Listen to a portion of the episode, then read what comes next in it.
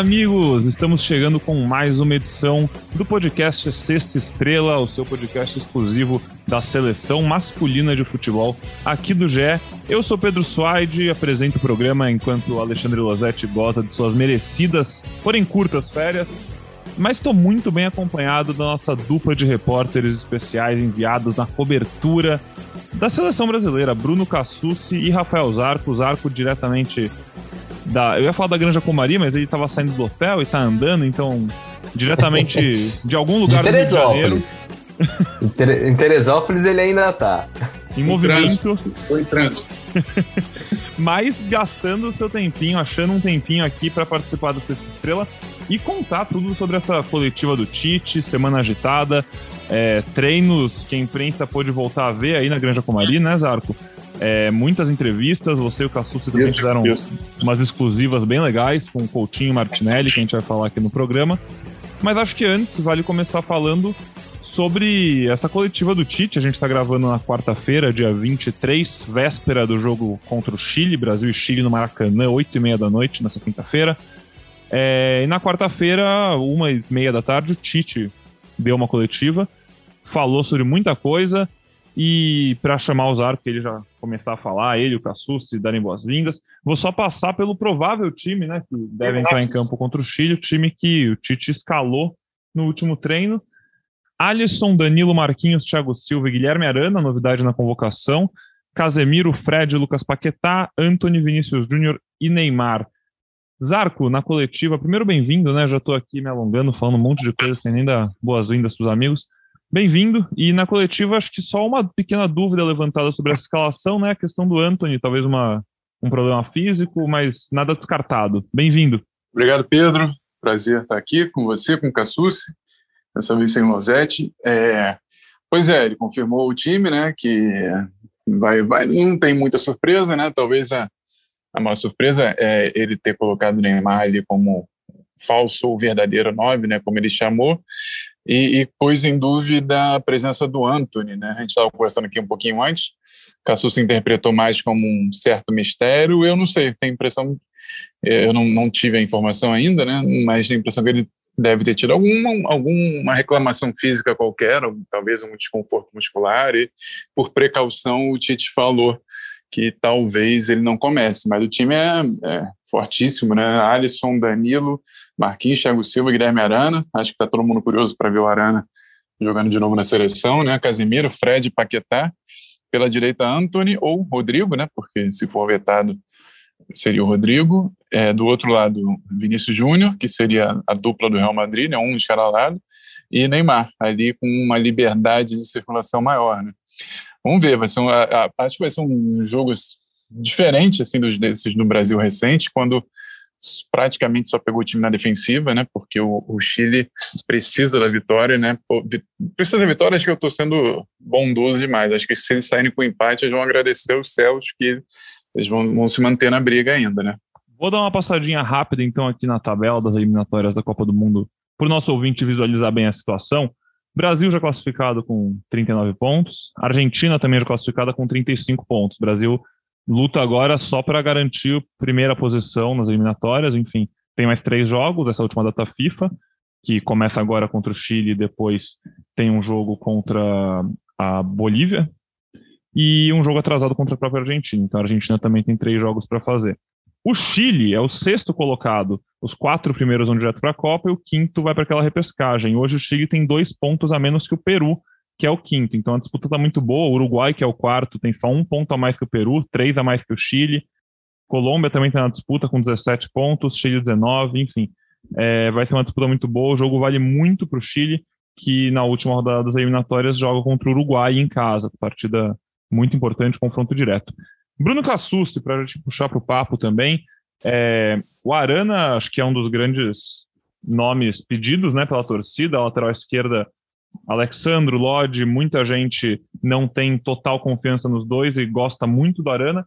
E você acompanhou de perto já a relação de Arana com Tite, né, como repórter na cobertura do Corinthians, como você faz há um bom tempo.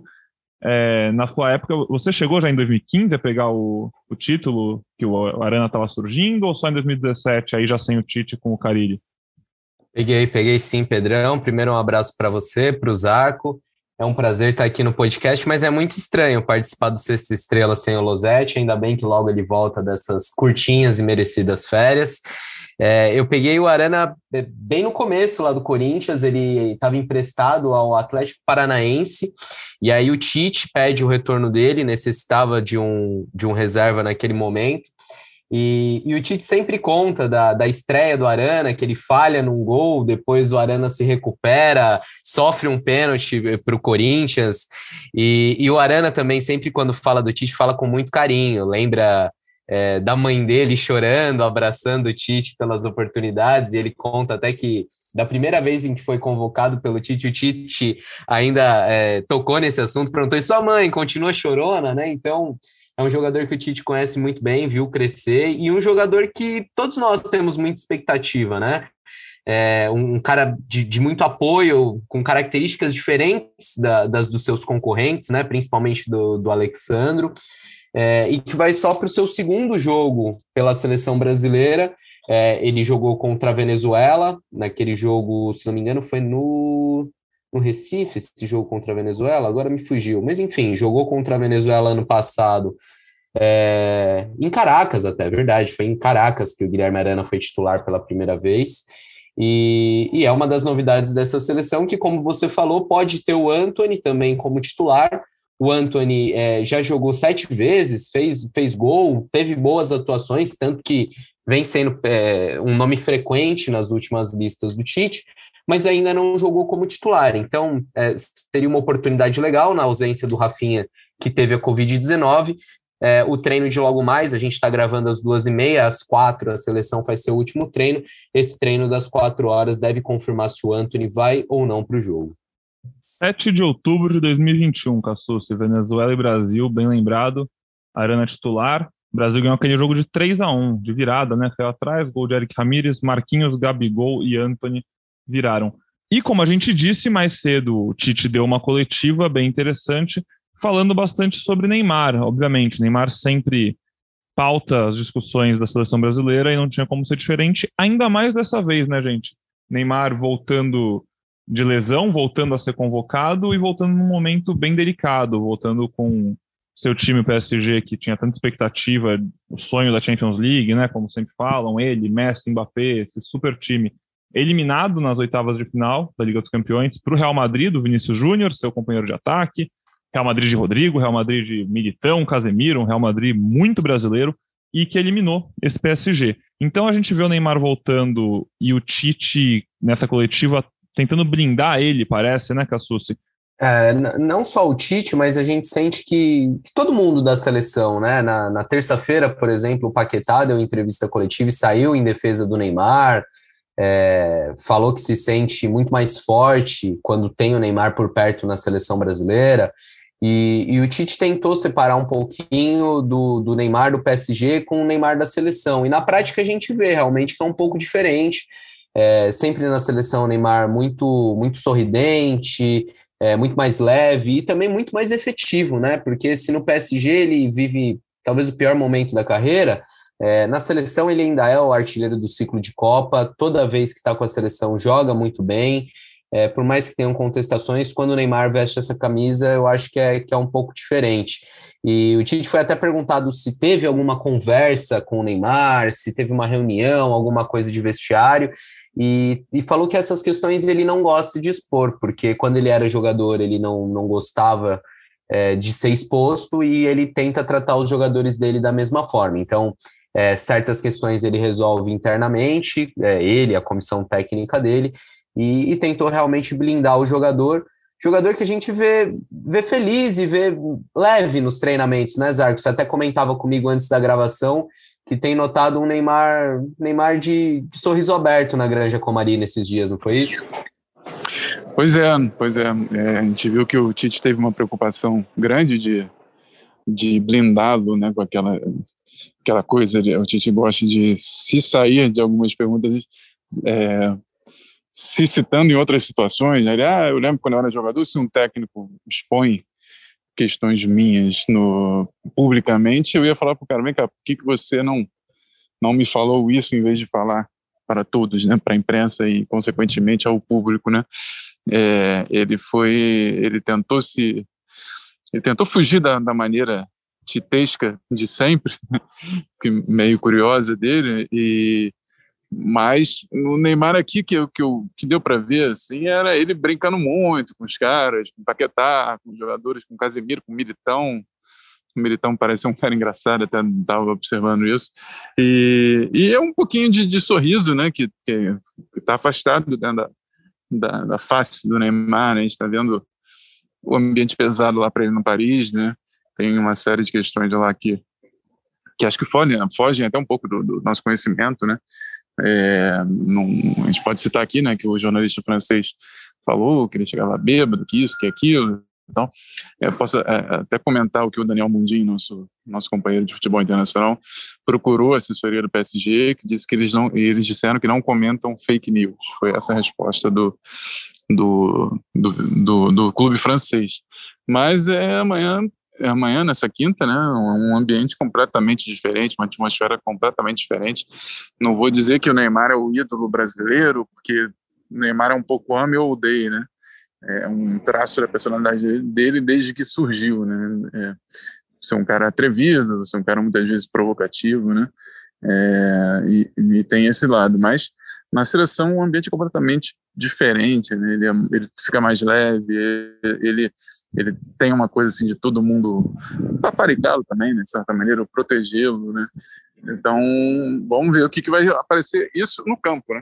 E gosta do Maracanã, né, Zarco? Importante ressaltar isso. jogo no Maracanã, Neymar. Verdade, verdade. Tem, tem algumas. Tem alguns grandes momentos no Maracanã, né? Eu acho que o mais marcante é o da Olimpíada, né? Sim, final da Copa das Confederações também, bem 2013, né? Foi, foi lá, o Brasil ganhando da Espanha. É, bom, enfim, é, outra coisa importante para a gente falar sobre o Neymar é posicionamento, né, gente? Neymar, quando, quando a gente leu essa escalação a primeira vez, com o trio de ataque Vinícius Júnior, Antônio Neymar, natural imaginar o Neymar jogando como um falso 9. Mas professor Adenor Bach, o Tite, falou sobre isso na coletiva, falou sobre o falso 9. Então, vamos ouvi-lo. É, eu, eu, eu, particularmente, eu não gosto de usar falso 9, é um verdadeiro. Ele é um atacante. ele é um atacante com a liberdade criativa. Né? Um jogador que tem a, as características do, é, como é que é o, o termo que ele que, criativo? Ah, ele do, fala. Do é, ousado, ousadia. ousadia é. É. o Vini é assim, Vini, malvadeza, mas o que, que é isso? São, são, são adjetivos que fomentam e que incentivam a criatividade, o lance pessoal. Então, eles têm essa situação. O que eu coloco, teve, teve num jogo que ele trabalhou assim, e teve em outros jogos que ele, que ele, que ele voltou para deixar outros jogadores à frente. O Neymar tem uma estrutura já há bastante tempo da seleção brasileira para que ela possa potencializar todo, todo a criatividade dele. Né? Então, cada um trabalha um pouco setorizado para que ele possa também, nos seus setores, ter a, essa criatividade, essa, essa chegada. O Paquetá, por exemplo, joga de, de penúltimo atacante de nove também, às vezes no último, no último jogo ele foi, ele foi, houve uma substituição e ele jogando de nove. No Flamengo ele jogou de nove, assim. Então são jogadores versáteis que se adaptam. O que a gente procura fazer é ter uma harmonia, um equilíbrio de novo, eu vou falar em, em equilíbrio, para que essa, essa possibilidade eh, dos homens da frente criativas e dos homens de, do meio para trás consistente. Cassucci, ouvindo essa declaração do Tite, como que você imagina então o funcionamento, a dinâmica desse ataque do Brasil com esse trio, quase um quarteto, considerando que o Paquetá, que é um meio-campista, chega, é, às vezes faz aquela dobradinha no meio-campo com o Neymar, com os dois pontas abertos, enfim. Como que você imagina, pela escalação e pelo que o Tite disse, o que você tira dessa declaração do técnico da seleção? Eu acho que, por característica do Neymar, a gente nem pode imaginar ele como um, um centroavante ali, aquele cara que vai ficar de costas para os zagueiros, tomando pancada, fazendo pivô. É, e também pelo que o Tite falou em diversos momentos, né, de gostar do Neymar como arco também, não só como uma flecha, como o cara que prepara as jogadas. Então eu imagino o Neymar e o Paquetá trocando de posição com frequência, ele tentando se aproximar do Vini pela esquerda para fazer conexões. Eu acho que ele vai ser um, um, atacante bem móvel. E essa opção do Tite tem, tem um tanto de circunstância, né, dele não poder contar é, com o Matheus Cunha, dele dessa vez não ter chamado o Gabriel Jesus, que estava voltando de lesão, mas é, também vem num momento irregular. É, mas também tem um pouco de, de observação, de, de tentar encontrar solução para uma posição que não é bem resolvida na seleção nesse ciclo de Copa, né? A gente já teve o Gabigol fazendo essa função, a gente já teve é, Roberto Firmino, em algumas partidas até o Richarlison sendo escalado como um 9, e nenhum deles jogou o suficiente para a gente falar, ah, a camisa 9 é dele, né? Então é, tem um pouco de circunstância e um pouco também de oportunidade de aproveitar essa partida que para a seleção, em termos de pontuação, vale pouco ou quase nada, é, para colocar em prática mais, mais uma, uma possibilidade, mais uma alternativa para a seleção. É, no treino de terça-feira, me parece que não deu para ver ainda muita coisa da dinâmica ofensiva, né, Zarco? Já que no trabalho tático, ali naquele treino invisível, a prioridade estava muito mais na, nas movimentações defensivas, não foi isso? É, exatamente. Eles fizeram muito mais um, um ensaio de como pressionar a, a saída de bola da, do, do Chile. Eu creio que a, a, ideia do Tite, ele falou um pouco disso né, na, na coletiva, é botar o Neymar e o, e o Paquetá muito próximos né, para a tabela, até para troca né, de, de posição do Paquetá se enfiar um pouquinho mais na área e o, e o Neymar sair mais, sair mais para buscar, né, porque o Neymar é um pouco indomável nesse sentido também, né? ele vai atrás da bola, ele busca a bola o tempo todo, né? E, é, mas o treino foi muito de toques curtos e, e de pressão na saída de bola do, do Chile, que tem um tem uma linha defensiva com três jogadores e buscam muito o Isla, que é o lateral direito do Flamengo, que avança muito, né? E, e isso é uma preocupação no jogo de ida lá em Santiago, né? Então hoje que a gente vai poder ver um pouquinho mais, daqui a pouquinho vai ter o treino, dar para ver um pouco do, do ensaio também ofensivo, né? Legal levantar essa discussão sobre os atacantes que o Cassucci falou, né? Que ninguém ainda. Ninguém pegou a 9, colocou ela, falou é minha e não tem discussão. É, esse, esse é o primeiro episódio que a gente faz dessa, dessa data FIFA. A gente não, não teve episódio depois da convocação. Então acho que é legal citar a ausência do Gabriel Jesus por opção do Tite, né? Pela primeira vez após três anos e meio. E tem um, tem um novo 9 por aí, Gabriel Martinelli, né? Que vocês, Cassus e Zarco, entrevistaram, conheceram melhor. Então, queria que vocês apresentassem um pouco do Martinelli para o nosso ouvinte, que obviamente já ouviu seu nome, saiu do Ituano novinho, tal, tá no Arsenal, se consolidando, e chega para chega para realmente botar mais uma dúvida no, no Tite, talvez, ou já é aquele aquele pensamento para o próximo ciclo. Imagina que o Tite não esteja pensando muito nisso, até porque ele vai sair da seleção. Então acho que tá aí mais um 9 que pode querer essa vaga, pode querer essa posição, enfim, que está aberta para disputa. E também o Richarlison voltando a ser convocado, né? Não, não teve na última lista. E agora chega com o Gabigol ficando de fora, Gabriel Jesus ficando de fora. É, o Martinelli é um cara que é, é uma expressão meio batida, mas vale a gente usar. Ele está no radar da seleção há muito tempo, né? É, ainda em 2020, o, o Juninho, coordenador da seleção, foi até a Inglaterra para conversar com o Martinelli. Naquele momento, a CBF temia um, um, uma cobiça, um assédio da seleção italiana, já que o Martinelli tem a dupla nacionalidade. É, e, e, por muito tempo a seleção tentou cercar, tentou ter esse jogador por perto, é, seja com, com, conversas como essa do Juninho, seja com visitas dos auxiliares do Tite. É, um cara que é visto com muito potencial, embora ainda muito jovem, né? O Martinelli tem só 20 anos é, você falou dele ser mais uma alternativa para esse ataque. Acho que, que sim, pelo lado esquerdo, uma posição que é bem concorrida, né? Ele também pode jogar mais centralizado, mas ele mesmo na entrevista que deu para gente falou que prefere atuar aberto, vindo da, da esquerda para o meio. É, e vamos ver se ele vai ter chances, né? Não sei se nesse jogo já contra o Chile, ou pelo menos no próximo, na terça-feira, contra a Bolívia mas é mais um que, que entra nessa briga e que, e que vai buscar uma vaga, uma vaga no Catar. Já sobre o Richarlison, é, acho que vale a gente falar da coletiva dele, né, Zarco? Palavras fortes, um, um Richarlison sincerão ali, com bom conteúdo, conteúdo forte, né? Olha, é, a gente está falando de, de, seleção brasileira, né? Então, é, todo dia é, surge um atacante novo aí, então, né, na minha posição, é uma posição ali que, que a disputa tá, tá, bem, tá bem grande, mas eu tô na seleção não é porque é, eu fico de, de gracinha é, ou porque eu fico brincando com meus companheiros. Eu tô na seleção é porque eu jogo meu futebol lá no Everton. É, quando eu venho aqui, eu dou minha vida, faço meus gols, faço meu melhor. Então é por isso que, que eu visto essa camisa com, com maior alegria e venho aqui para para fazer meu, meu trabalho da melhor maneira possível. Isso, isso. Antes de comentar do Richardson, é, é, se, se, o Martinelli vai para a Itália, nossa senhora, já seria o quinto quinto convocado, né, para da seleção italiana são brasileiros, né? Eu não lembro o nome de todos agora, mas tem quatro e, e acho que tinha a possibilidade de ainda ter mais um, que, que acho que se não me engano é o zagueiro Brenner, eu não estou lembrando ao certo, mas Jorginho, Soló né? e Emerson Palmieri, tem mais alguém aí, mas enfim. E o Luiz Felipe, né? Se eu não me engano. Luiz Felipe, zagueiro. Outro zagueiro. Isso. Mas é, voltando ao nosso, ao nosso nossa seleção, é, mas o, o Richardson, eu acho até que ele tem, eu, hoje em dia tem muito isso, né, de rede social inflamar um discurso que não existe muito, né? É, o Richardson disse que o colocaram fora da Copa, que repórteres e comentaristas já estavam falando isso.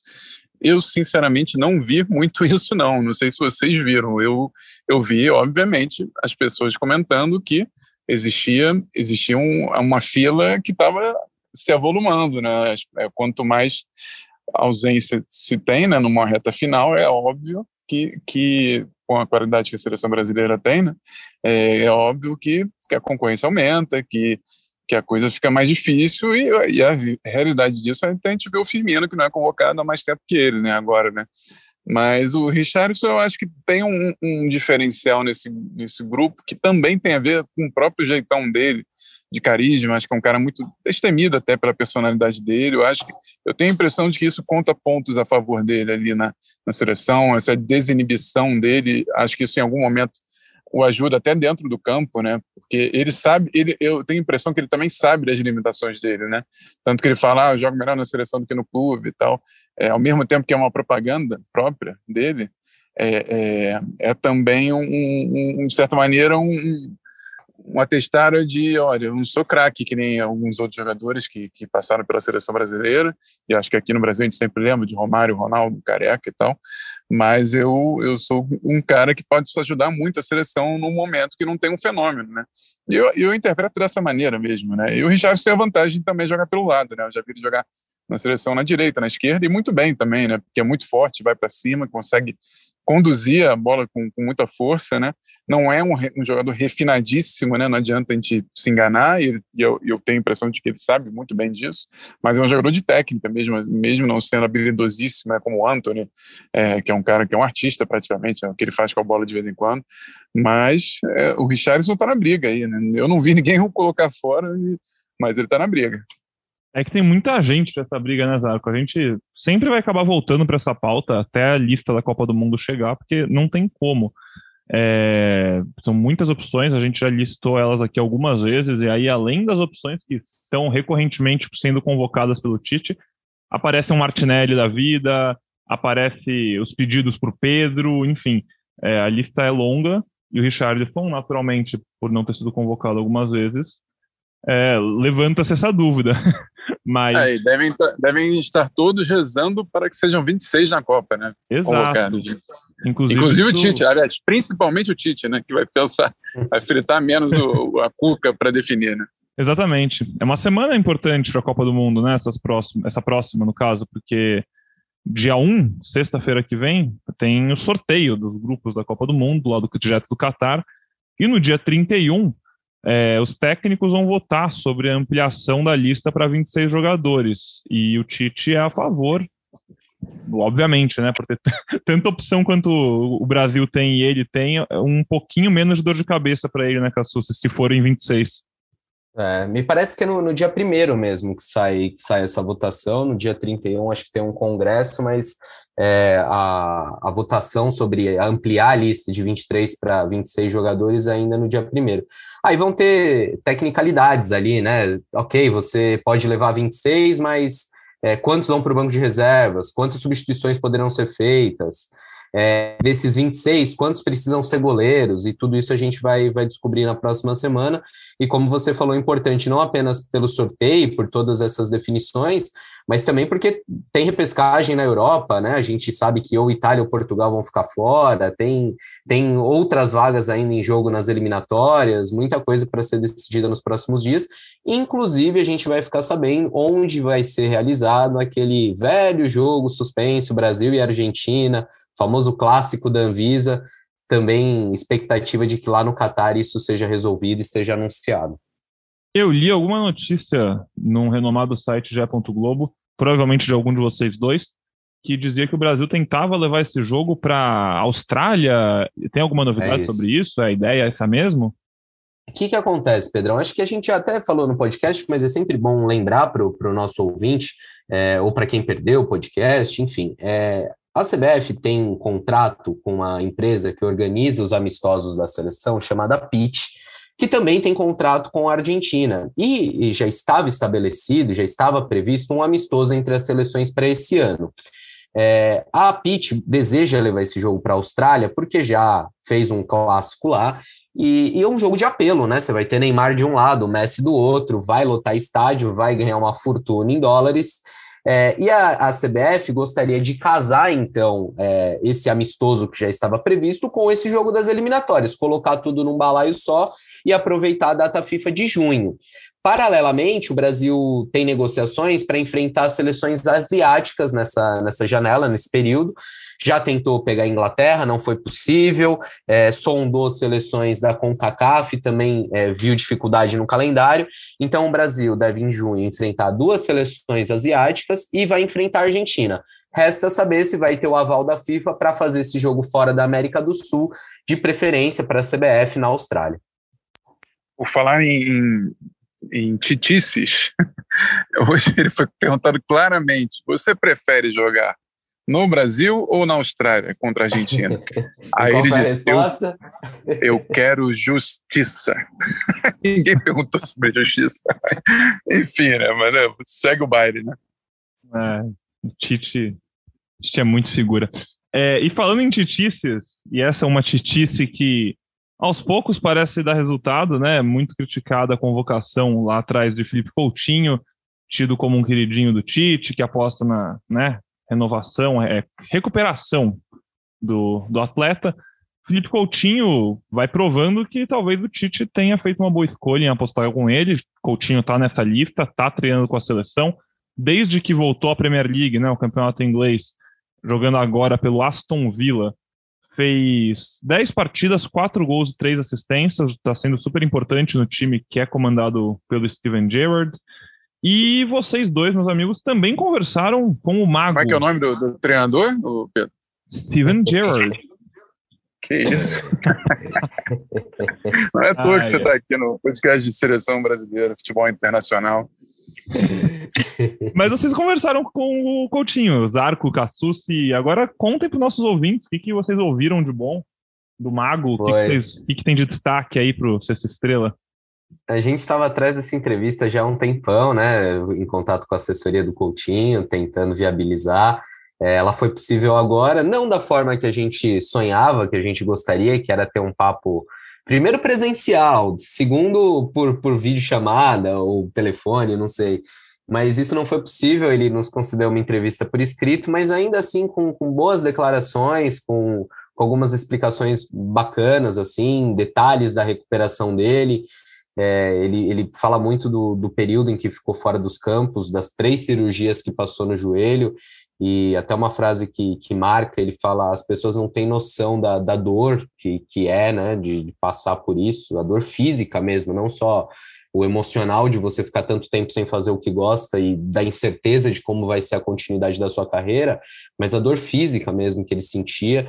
É, comenta do, do carinho da seleção com ele, fala que é, toda a preocupação, toda a atenção dada pela seleção a ele é, foi também uma motivação a mais nessa volta por cima dele. coloca a Copa do Mundo desse ano como o maior sonho da carreira dele no momento. Enfim, um papo bacana. É, a gente não consegue trazer aqui para o podcast, uma vez que foi uma entrevista por escrito, mas quem se interessar, vale entrar lá no GE. Globo, na página da seleção, que, que o material está lá, um material bem, bem bacana, bem especial. Rafael Zarco, o senhor é, foi assumido de Felipe Coutinho, né? Foi. Como é que você está vendo ele aí na Granja Comari? E aí já aproveito também para levantar o que mais que você, que é os olhos do Sexta Estrela em Teresópolis, pode contar pra gente, assim, causos, histórias, o que você viu que é, foi, chamou foi, atenção? De certa, foi, de certa maneira, curioso reparar no, no Tite ontem, depois que ele terminou aquele treino de arrumação, né, organização da, da equipe titular, né, ele, ele, aí geralmente se divide o grupo, né, vai, um grupo vai para um lado, outro vai para o outro, e ficou numa trave fazendo finalizações durante uns 20, 30 minutos, talvez, menos, acho que foi uns 20, 15. É, o Felipe Coutinho, o Richardson e o Martinelli. Quer dizer, um que foi uma aposta dele, que está indo muito bem né, na Inglaterra, Felipe, foi muito bem no último jogo contra o Paraguai. O Richardson, que acabou de voltar e está cheio de fome né, para jogar. E o Martinelli, então, que nem se fala, né, o quanto ele quer fazer a estreia dele pela seleção brasileira. Mas o Tite, com muita atenção ali, olhando, é, sabe que ele vai precisar de um jogador como o Coutinho, né? Hoje o titular é o Paquetá, isso para mim é indiscutível, não sei qual a opinião de vocês. Por mais que eu esteja realmente fã do Coutinho, o Paquetá eu acho que está num estágio um pouquinho superior. Eu acho que ele tem uma vantagem física de ser mais alto, ser mais forte, é um cara que briga muito pela bola, né? E, e, eu lembro muito bem disso porque eu acompanhei o Paquetá no Flamengo, cobrindo o Flamengo quando ele fez a estreia dele pelo profissional, no profissional. É, o Reinaldo Rueda o escalou de atacante em alguns momentos, de camisa 9. Outro treinador, é, acho que foi o próprio Barbieri, chegou a colocá-lo de segundo volante. Enfim, é um jogador que, onde está no campo, ele briga demais. Né? Isso é uma super vantagem para uma seleção que que é muito ofensiva, né? Você, quando perde a bola, isso o Paquetá faz muito bem, quando perde a bola, ele combate muito, né? Isso é muito importante. É, e o Coutinho, ele é um cara mais, talvez tenha um pouquinho mais de técnica, não de habilidade. Acho até que o Paquetá é mais habilidoso, mas eu acho que o Coutinho tem um pouquinho mais de técnica. Assim, eu estou falando de lançamento, de visão de jogo. Eu acho que o, o Coutinho tem esse lado que que ele pode entregar mais para o Tite, entrando nos jogos, achando espaços né, em defesas fechadas. Mas vamos ver como é que o Tite vai, vai usar isso né, durante os jogos. Né, com, e, e ele já mostrou no contra o Paraguai né, o que, que ele pode fazer sobre, sobre usar mais talentos em campo. Né, quando ele recua o Paquetá, ele, ele saiu assim entre os 11, né, a escalação inicial foi essa, ele recua o Paquetá e botou o Coutinho. Acho que é uma excelente alternativa contra times muito fechados, né? o que a gente talvez não veja tanto contra o Chile, porque o Chile vai sair, mas tenho certeza que se fosse uma Bolívia em casa, né, é, acho que seria uma formação muito adequada para tentar enfrentar uma situação de jogo. Né? Você acompanha os arcos, Cassu? Você acha que Paquetá bem na, bem na frente, não, na frente de Coutinho com certeza mas é uma disputa muito difícil para o Coutinho. O legal do Paquetá é que, assim, uma coisa que pelo menos me encanta pessoalmente nele nessa seleção é que ele é dos poucos jogadores que parece que fala a mesma língua do Neymar, entende o Neymar na tabela. E isso é uma coisa que pode ser muito benéfica para a seleção, eu acho. Sim, quando estão juntos, quando se aproximam em campo, sempre sai coisa boa, né? A gente viu isso bastante na Copa América do, do ano passado e também alguns jogos das eliminatórias, principalmente no segundo semestre. É, acompanho o Zarco, vejo o Paquetá em vantagem pelo que tem feito na, na seleção nesse ciclo. Se a gente for puxar um histórico, lógico que o, o Coutinho é um cara mais consolidado, mais afirmado no futebol, mas todo mundo gosta de falar que, que seleção é momento e o momento do Paquetá é, é, superior ao do Coutinho, por mais que ele venha em crescimento e venha retomando o bom futebol, o bom futebol dele no Aston Villa. Bom, falamos acho dos principais assuntos aqui já até agora dessa semana de seleção, treino, coletivas. É, um nome que a gente ainda não citou aqui, eu queria só levantar para ouvir vocês mesmo sobre, é o do Arthur, que foi um nome muito questionado quando saiu a convocação. Quero saber, primeira opinião, assim, se vocês acham legal, se vocês acham que realmente ele está é, faz sentido ele estar tá nessa briga pela Copa do Mundo, pelo que ele tem feito, ainda mais atualmente, é, acho que o Danilo é um cara que está virando uma comoção nacional, pediu o Danilo na seleção pelo que ele vem fazendo no Palmeiras. E aí perguntar especificamente para o Zarco o que, que, ele tem visto do Arthur, como que ele está sendo usado nos treinos, enfim, eu sei que ainda a gente não conseguiu ver tanta coisa que a gente está gravando antes do segundo treino com a seleção completa, mas queria saber de vocês porque eu acho que é, é um dos nomes que mais se destaca na lista por ser quase um cara que um cara que estava cotado, pouco cotado, né, que as pessoas já viam com poucas chances e foi foi chamado pelo Tite de novo. Pois é, o Arthur, eu acho que a questão da convocação dele tem a ver com, aquele, com esse processo do Felipe Coutinho, né? Um outro jogador que também teve um lastro ali com, com o Tite, né? Campeão da Copa América em 2019, titular do, do Tite, ao lado do Casimiro. Mas, para mim, eu acho, eu, eu, eu não sei qual vai ser o sucesso dessa convocação, não. Não pela qualidade do Arthur, mas pelo estilo de jogo do Arthur. É, eu acho que ele não, não entra tanto no campo adversário, é, é uma questão muito do, do, do jogo dele, né? De aproximação, ele consegue, claro, fazer o time rodar, ele consegue, em alguns momentos, é, ser um pouquinho mais ofensivo, mas eu acho que com a frequência menor do, dos outros concorrentes dele, né? É, o, o, titular da posição também é definido hoje em dia, é o Fred, do Manchester United, com justiça, está jogando muito bem, tanto no clube quanto na seleção, é, e eu acho que hoje em dia é engraçado dizer isso, mas acho que o Brasil finalmente entendeu que o Fred joga bola, né? Porque quando ele era colocado até pouquíssimo tempo atrás, era, nossa, que Fred não joga nada. Hum, mas ainda é, né? Eu nem sei Hã? se entendeu. E ainda tem muito Eu tenho disso, visto né? mais, eu tenho visto mais aceitação, mas pode ser que, que, que, ainda esteja um pouco dividido. Você pode, de repente, você está certo. É que eu reparei mais, mais elogios a ele recentemente. Mas o, o, os concorrentes do Arthur são, são muito bons, né? É, o Bruno Guimarães é um deles, né? E acho que é mais chega mais na, na, área adversária do que o do que o Arthur. O Gerson então nem se para, né? Tá jogando adiantado até lá no, no, no Olympique. Então eu entendi essa convocação é, como uma remotivação ao Arthur para dizer, olha, você se você caprichar muito nessa reta final, você tem chance, sabe? Mas eu, eu não sei se está ali na, na briga efetiva, como, por exemplo, um cara que voltou agora, o Richarlison tá. É evidente que está na briga, tá, mas eu acho que nessa disputa aí, no Photoshop, sabe o que é Photoshop, Pedro, por acaso? Não. Acho que isso é antigo pra caramba. Acho que não. Photoshop é aquela... É... É aquela linguagem do turf, quando os caras é um, como se fosse um VAR. Assim, eles conseguem ver qual cavalo chegou na frente e tal. Ah, é um tiratema do turf. Ah, não, então. Exatamente. Eu sei o que exatamente. é, não sabia o nome, mas já vi, uma, já vi foto. É, então, eu acho que nesse Photoshop o, o, o Arthur tá um pouquinho atrás, assim. Talvez é, adaptando aí para o público mais jovem, o cavalinho do Fantástico ali, do Arthur, acho que tá um pouquinho. Tá, tá um, um umas escadinhas para trás ali na corrida. Cassucci tem algo a completar sobre essa disputa? A gente fala muito sobre. Bom, Casemiro e Fabinho é outra, outro quadrado, né? Já tá fe... meio que fe... não fechado, mas assim, não tem nem por que pensar em outros nomes para primeiro volante, já tá show. E a gente vê Arthur, Fred, Bruno Guimarães, Gerson, é, talvez, não sei, estou falando do Danilo aqui, falei outra vez, mas talvez até mesmo o Danilo, imagino que o Tite goste dele, pense nele, não sei se para convocar ou só como um grande jogador para o futuro. Mas enfim, é, você vê realmente o Arthur atrás desses caras, talvez brigando com o Gerson, talvez até atrás do Gerson, não sei. Eu vejo. Até a pandemia, Pedrão, se a gente olhasse, o Arthur era um nome consolidadíssimo na seleção. É, depois da, da Copa do Mundo, da eliminação para a Bélgica, ele esteve presente em todas as convocações até a pandemia, até a parada do futebol.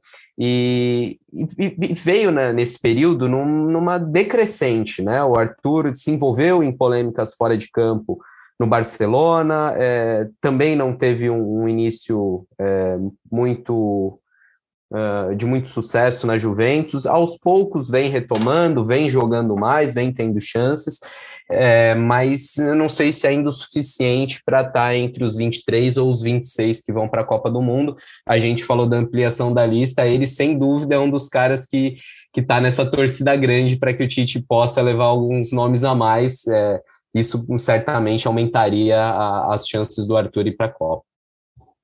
Boa. E o dia hoje também, nessa né, quarta-feira, importante a gente falar um pouco sobre política da CBF. Edinaldo Rodrigues foi eleito novo presidente da CBF, recebeu 137 dos 141 votos possíveis, ele era o único candidato.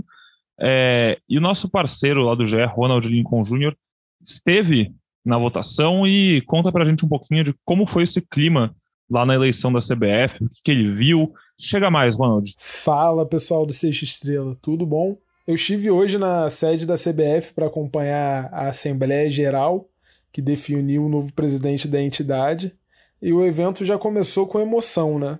Isso porque a Justiça de Alagoas resolveu suspender o pleito depois de um pedido do Gustavo Feijó, que era um dos vices da um dos vice-presidentes da entidade que perderam o cargo com a eleição. O Feijó chegou a protestar é, lá na sede da CBF, momentos antes da eleição, ele sentou lá na cadeira que o presidente sentaria, é, mas depois de um pedido da comissão eleitoral, ele se levantou, mas depois foi falar com a imprensa, reclamou, e o principal motivo dele era esse, assim, perder o cargo que a princípio iria até 2023, mas que em razão de uma série de problemas na CBF é, e dessa nova eleição acabou sendo encurtado. Mas assim que ele saiu, a, a eleição teve continuidade normalmente, e o Edinaldo Rodrigues, que já estava comandando a entidade interinamente, ele foi eleito com todos os votos de quem estava presente.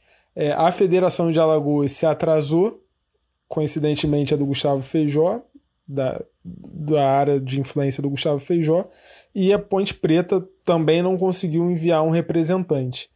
É, mas isso mostra a força do, do novo presidente, que no discurso de posse afirmou que a CBF vai ser um lugar com mais democracia é, com mais diversidade, é, ele mesmo ressaltando é, a sua questão como pessoa negra, nordestina, e também garantiu aos clubes maior participação nas decisões do futebol brasileiro. Ele também prometeu apoio à, à Liga, a Liga formada pelos clubes para um novo campeonato brasileiro, e questionado sobre o futuro do técnico Tite na seleção, ele disse que vai esperar o fim da Copa do Catar para conversar com, com o treinador sobre o assunto, mas garantiu que até lá o técnico tem todo o apoio. Foi basicamente isso que aconteceu lá na sede da CBF hoje. Aí.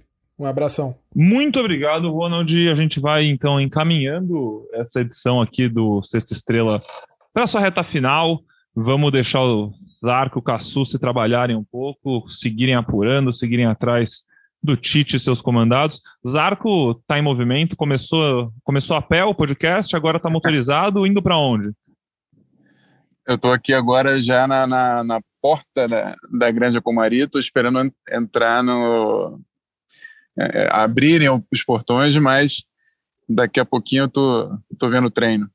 Boa. Mas eu quero só me despedir, pessoal, pedir para acompanharem. Daqui a pouco vamos estar em La Paz, se tudo der certo e o negativo seguir dando no teste de Covid. e mandar um abraço para todo mundo que está escutando a gente. Boa. Cassucci, um abraço para você também. Obrigado por toda a ajuda, por toda, todas as informações, opiniões e sua brilhante presença em mais um episódio. É isso, Pedrão. É sempre um prazer. É, espero que a gente tenha conseguido tocar o barco aí à altura na ausência do Losetti.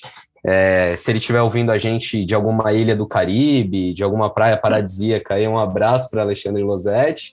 E vamos ficar de olho nesse jogo da seleção, né? A despedida da seleção é, do Brasil no ano de Copa do Mundo. Esperamos Maracanã cheio. A última parcial era de mais de 40 mil ingressos vendidos. Também o último jogo do Tite como treinador da seleção aqui no Brasil uma vez que, que os amistosos, tanto de junho quanto de setembro, serão no exterior. Então tem alguns atrativos aí para essa partida. Vamos, vamos torcer para um, um bom jogo. E vale ficar de olho. O jogo é 8 e meia, hein? A gente está acostumado com aquele jogo de, de futebol às 9 e meia, aquele horário padrão. Jogo da seleção um pouquinho mais cedo no horário do Jornal Nacional. Um abraço, Pedrão. Valeu. Obrigado, Cassu. Se você Zarco, eu tenho certeza que entregaram o que o já está acostumado. Peço desculpa à audiência pela, pela posição de apresentador aqui, que ficou devendo um pouco sem o Losetti. Mas a gente espero não ter atrapalhado, isso que é importante. Um abraço para o Losetti, obrigado também por ter mais uma vez aberto as portas. E muito legal isso que você falou, que assusta um jogo com muitas histórias, realmente muitas coisas, muitos desdobramentos, né? Vão sair desse jogo. É, até é engraçado a gente imaginar que o último jogo do Tite na, pela seleção em casa seja em março, sendo que a Copa do Mundo é no fim do ano. Mas é assim que o barco toca. E você aí na audiência. Não só isso, né? Porque aproveitando, é o último jogo do Tite em solo nacional como treinador da seleção brasileira, né?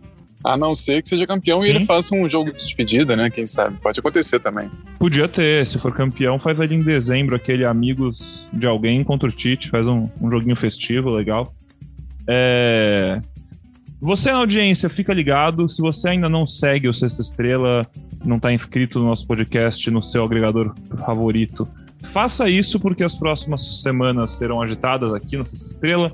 Hoje a gente está gravando, na quarta-feira, quinta-feira o Brasil joga, então sexta a gente está de volta. Semana que vem, já com Alexandre Losetti de volta de suas rápidas férias, é, tem podcast depois do jogo contra a Bolívia. E aí, ainda na sexta-feira, vai ter essa definição do aumento da lista de 23 para 26 jogadores. Possível aumento da lista, né, no caso, vai ter a votação. É, tem sorteio da Copa do Mundo e, obviamente, o Sexta Estrela vai voltar, vai repercutir, vai dar sua opinião e vai deixar você por dentro de tudo, tá certo? Eu agradeço muito Cassus, o Zarco pela parceria em mais um episódio, eu agradeço você pela sua audiência, pela sua companhia. A gente conta sempre com você e logo logo a gente está de volta. Então, aquele abraço e até a próxima.